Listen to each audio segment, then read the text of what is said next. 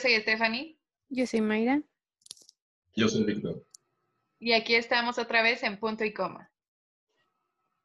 Bueno, pues esta vez les vamos a hablar sobre Bellas de Noche, que es un documental dirigido por María José Cuevas, en el cual las vedettes mexicanas más famosas de los años 70 y 80 relatan cómo es su vida, cómo fue y pues cómo es ahorita después de todo su éxito. Las características de este documental, pues es que la narrativa es expositivo, reflexivo, porque claramente vemos que incluye entrevistas y los testimonios de las mismas vedettes. Las temáticas que abordan es la vida de excesos de los famosos, el empoderamiento femenino mediante la sexualidad y la decadencia de estas estrellas. Y bueno, este, este, todo el documental se lleva a cabo en México. Y para entrar en contexto hicimos un poquito de investigación, que la palabra vedette es de origen francés, que se designa la artista femenina principal de un espectáculo de un cabaret o centro nocturno con el fin de entretener al público.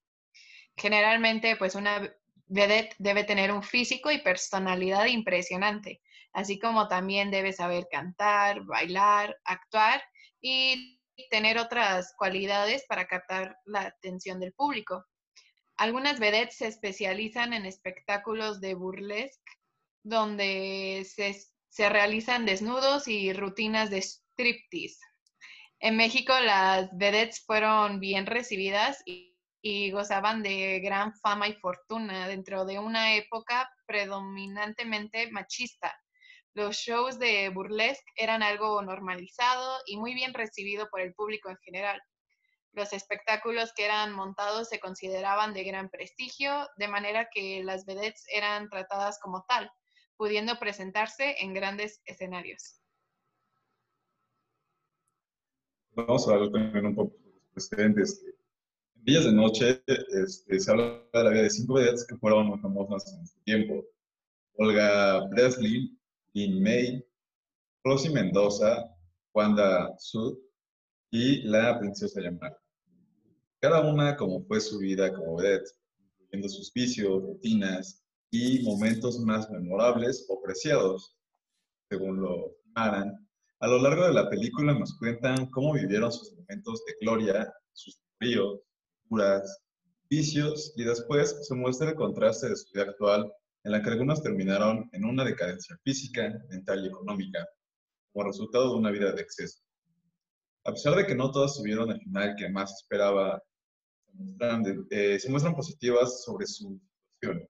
Todas encontraron refugio en, eh, en el cual se sienten reconfortadas para seguir con su vida. Cada una fue una gran estrella de burlesque y mostraron un tipo de empoderamiento sobre la sexualidad que no existía en ese entonces viven sus vidas como figuras públicas. Bueno, algunos de los valores sociales que podemos ver en este documental es la igualdad, pues a pesar de que son vedettes y que, pues no sé, ahorita en la actualidad no está como muy bien visto, pero en ese entonces sí, entonces la verdad las trataban como por igual e incluso vemos que pues las familias, los niños y en sí cualquier persona podía ir a esos shows en ese entonces. También está la felicidad que pues a ellas les provocaba, ¿no? Ellas dicen que, unas dicen que habían como nacido para eso, que se sentían muy felices siendo vedettes. Sí, pues yo creo que ahí podemos notar cómo todas las, las vedettes que están dentro de este documental hacían todo esto porque eran muy felices y hasta creo que era Mai la que decía que ella toda su vida iba a ser, creo, el striptease o vedette, burlesque porque dice que ella había nacido para ser así.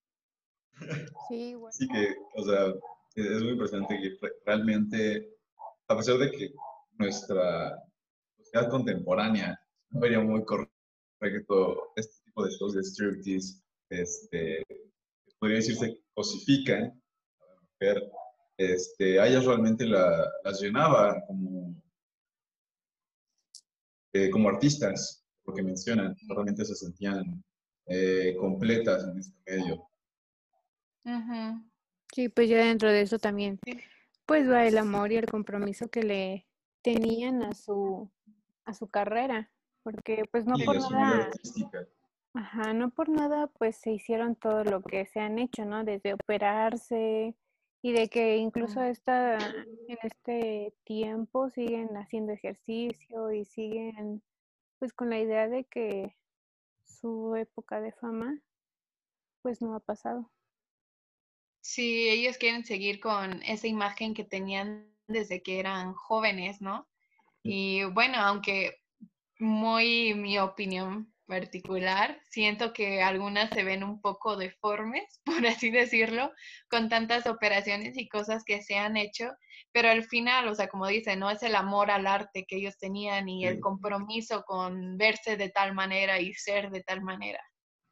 Digamos que de un look más extravagante. Para, no ser grosero. de hecho, en varias ocasiones dicen que, que lo consideran un arte, ¿no? Sí. Sí. Sí, pues es toda una vida artística. Sí.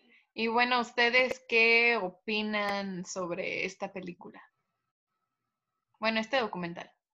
Ah, bueno, me parece una película bastante interesante. Nos muestra la parte artística de las vedettes que siempre le, las había entendido. Están, sentía que estaban catalogadas en un aspecto eh, cosificado, y amoral. este, en, y en el documental nos muestran una perspectiva nueva sobre lo que era su vida artística, este, todo lo que implicaba ser una vedette y en su época de oro. Sí, yo creo me pareció, bueno, a mí también me pareció interesante este documental porque de cierta manera nos muestra que la belleza exterior no dura para siempre. Creo que hasta en algún momento no me acuerdo quién, pero una de las vedettes menciona que, lo menciona en el documental, de que lo que importa es lo que está adentro, porque el exterior se acaba en algún momento. También creo que muestra cómo han cambiado los tiempos de antes a ahora, de cómo se consideran ciertos temas como lo es la belleza y pues la forma de vida, ¿no? Sí. Bueno, pues a mí me parece como un documental muy fuera de lo común, pues yo no hubiera pensado en ver un documental de vedettes, la verdad. Pero bueno, ya que lo vimos, pues sí es interesante y más porque esto es como un tema tabú hoy en día, ¿no? Hablar sobre las vedettes. Sí. Y pues sin embargo ahí nos muestran que en esa época pues era muy normal y que a todos les gustaba, incluso los niños, como ya lo había mencionado y todo, y pues no, no lo veían mal. Sí, pues además igual nos muestran como la vida de ellas, cómo era. Que creo que incluso a una de ellas le dicen que pues ya al entrar, al haber entrado a la fama, pues no se podía salvar de drogarse, ¿no? Sí, de que le decían que se tenía que, si iba a ser famosa, se tenía que comportar como tal y creo que le daban drogas, tener licor y eh, sí, sí me acuerdo de esa parte. Sí, o sea, creo que me parece muy fuerte porque uno cree que pues ya, no sé, que siendo famoso es menos probable que, que te drogues, que te vuelvas alcohólico o adicta, pero creo que es muchísimo más común por las mismas influencias que tienes ahí. Todo el entorno social es eso. Sí, tal cual. Pero bueno, pues sí es interesante, aunque yo creo que no lo volvería a ver por gusto, ¿verdad? Pero Sí, yo creo que es una película que no todos veríamos por gusto. Bueno, al menos de que haya este, personas que aspiren a, a estas a estos personajes que salen, a estas vedettes que salen en el documental, pues obviamente es recomendable que lo vean, que sí es interesante ver cómo fue que vivieron su vida, cómo pasaron de ser, tener éxitos, como dijimos, y tener tanto altas y bajas, como, algún, como una, creo que es la princesa Yamal, que termina en la cárcel por dos años por ser acosa, este, acusada de un robo que ni siquiera cometió.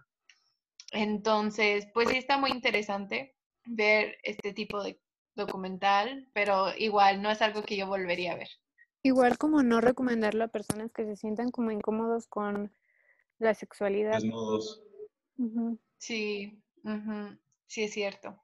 Buen punto. Tienes que ser muy open mind para, para disfrutarlo. Sí, tal cual.